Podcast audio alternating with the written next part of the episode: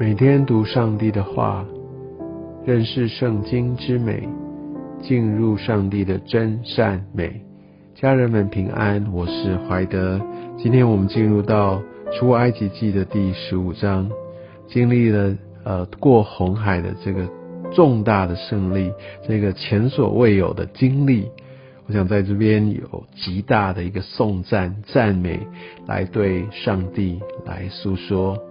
我想在第十五章这边就有两个赞美的诗歌，前面一到十八节是以摩西之歌，非常非常有名的一个颂赞神的这样的一个一个一个旋律，也是一个对神的一个大的一个敬拜。在后面讲到就是很简短的一个摩西的姐姐米利安之歌，她带着妇女一起来颂赞神。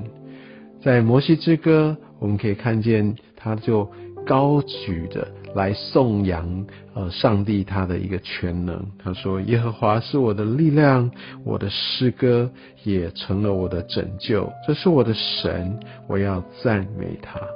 我想把极大一的一切的荣耀颂赞都归给神。我相信这。不仅是在我们得胜，我们在有一个美好的经历的时候，我们很自然的要献上我们的赞美。但我相信，更多的时候，我们也要选择在我们还没有真正看到或进入胜利的时候，因为我们信靠神，因为我们知道他是呃应许永不改变的，他是那一个我们一个完全的力量，他是创造宇宙的主宰，所以我们愿意来。先来颂赞他，那我想在摩西之歌当中有呃诉说的许多上帝的属性，除了他的大能之外呢，我想在第六节也讲到，除了能力之外，也显出荣耀。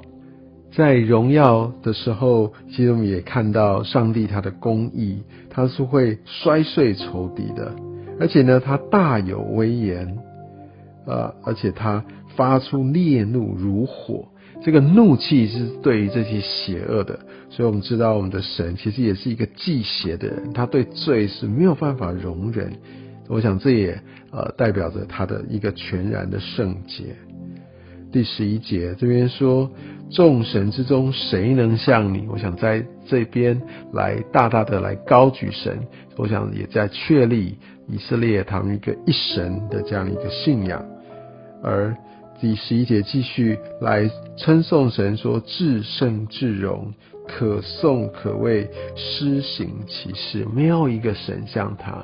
我真的求神来带领我们，透过摩西之歌，我们可以看见我们所信靠的，我们我我们所这位拯救我们的神。不只是一个很温柔的，好像就在我们的旁边，就是常常去倾听我们，去安慰我们，给我们力量，鼓励我们那一位神。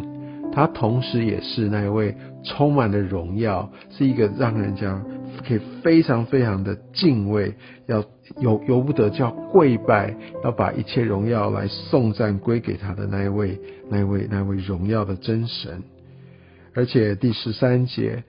这边讲到上帝的慈爱，我想特别这些呃，在翻译的版本，那我们相对于我们就说慈爱，我们就觉得哦，就是一个一个慈爱。但是呃，在比如说英文，他会说 unfailing love，它是一个永不止息的爱，它是持续不断的一个爱。我想其实这也。也展现出，也特别标明出，这是上帝他盟约之爱，他立定了这个盟约，他是一个立约的，他是不会后悔的，所以这是一个建立在他一个信实的本质上面，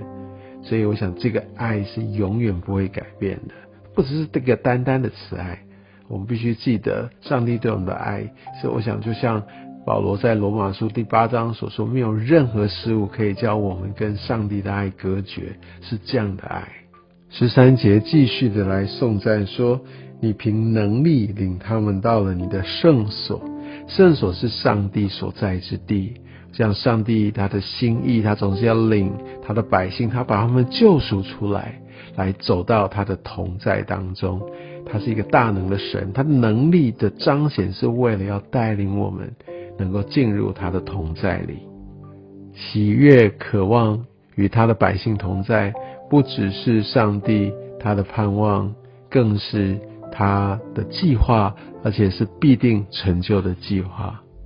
后来我们可以看到，当这些百姓离开了红海，在旷野走了三天之后，没有水喝，他们的反应是什么？他们又开始发怨言了。以色列民真的是一群非常非常会发怨言的一个百姓，他们是上帝所拣选的，他们目睹了许多的神迹，但是好像过不多久，当他们面对生命当中或生活里面有一些艰困的处境，他们马上就来到摩西的面前，其实他们就直接的在对神抱怨。我想在民数记后面十四章有讲到，嗯。他们就十次的来来试探上帝，意思就是他们不断的用他们的嘴来抱怨。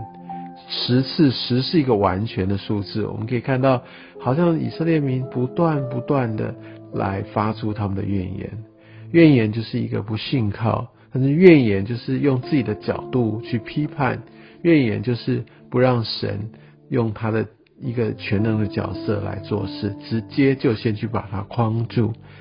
其实我们会觉得以色列人很夸张，但我不知道在我们生活当中，当我们真实的回想，在一些不如人意的事情发生的时候，我们是怎么样来调整我们的心态？我们是怎么样的去面对？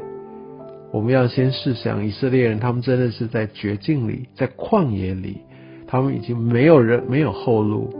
而又没有水喝，我好不容易有水，那是苦的。我相信那，确实也是一个艰困的环境，但我相信神也透过这样的一些的处境，要让以色列人经历更大的一个神机。我们就可以看到，当有呃摩西他把那个树投到呃水里的时候，哇，那个苦水就变甜了，所以他们有水喝。那神就在那边将把他的律法、把这些的典章吩咐告诉他们。其实这是上帝他做事的一个原则，不是说先遵守了，然后可以得到我们想要得到的，我们所需要的。上帝总是先给了我们，然后要我们遵守，总是先恩典，好，总是先有救恩，然后我们再成圣，这就是上帝的法则。他真的是一位慈爱的上帝，真的感谢神，也愿神。这个慈爱的神，这位厚赐恩典的神，来祝福我每一位。